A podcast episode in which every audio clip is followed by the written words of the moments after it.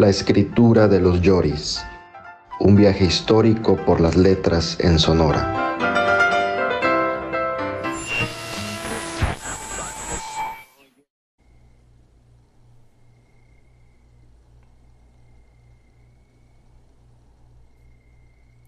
Durante la enseñanza de la nueva religión, los jesuitas se enfrentaron con pobladores que rechazaban la fe cristiana. Se encontraron con un amplio abanico de relatos sobre la influencia que el diablo tenía en las poblaciones. Algunos aseguraban que el diablo les hablaba en forma de víbora o sapo, mientras que otros lo escuchaban en forma de cuervo sobre un álamo. Los hechiceros y curanderos de aquel entonces eran los que propagaban estas historias por el temor de perder su prestigio.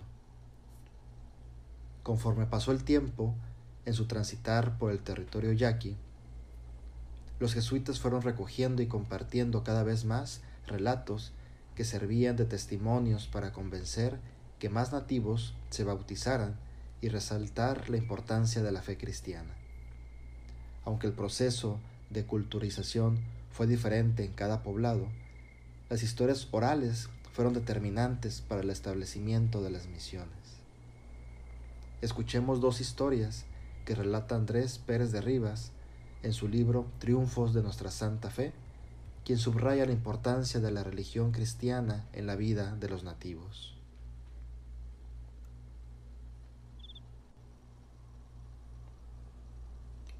Volvía cierto indio a su pueblo y asaltóle una gran calentura con que no pudo pasar adelante. Un compañero suyo fue a cortar leña para encender fuego y hacer allí noche. Habiendo quedado al enfermo solo, oyó una voz que le decía, levántate. Atemorizado, el indio alzó la cabeza y vio entre unas ramas un mancebo parecido a los ángeles que suelen pintar en las iglesias, que le dijo, el Señor te ha dado esta enfermedad en castigo de tus pecados, porque no quieres vivir como el Padre te enseñó. Mas levántate sano y vete al pueblo y confiesa todos tus pecados al Padre y vive bien en adelante.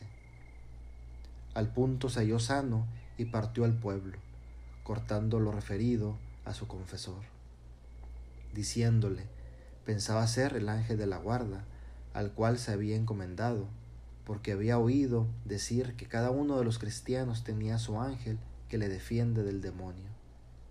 Y bien es de entender que los santos ángeles, que antes estaban como arrendrados de estas naciones, cercadas y poseídas de demonios, cuando las ven ya cristianas, se les acercan esos divinos ministros y alegres las favorecen y acompañan.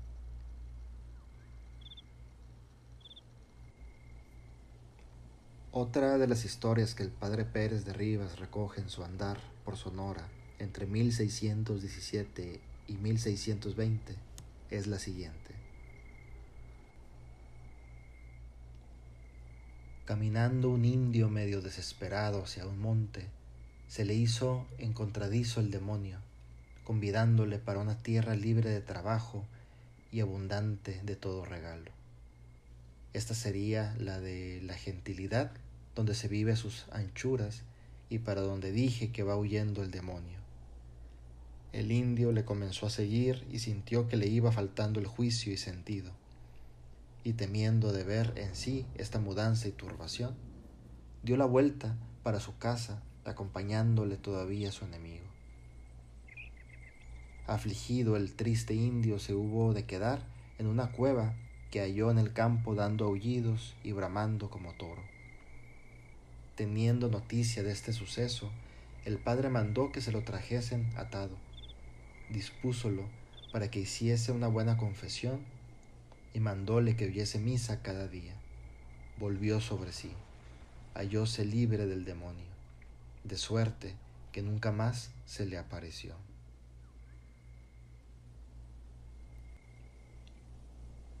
Si lo vemos desde el punto de vista literario, podemos distinguir en estas historias características de mitos, leyendas e incluso de relato fantástico. Estos testimonios fueron los primeros que surgieron ante el choque de dos culturas. el Dios cristiano extendía su palabra en Sonora. Los venados, los coyotes y los ríos quedaban bajo su regazo. Una nueva realidad se iba trazando. Un nuevo imaginario mestizo sonorense se construía cada vez que se repetían dichos relatos. No somos más que un cúmulo de historias. Siempre estamos en la línea entre realidad y ficción. El imaginario es el espejo de nuestras ideas, deseos y fantasías. Contamos historias para sabernos en el mundo, para explicarnos y entendernos mejor.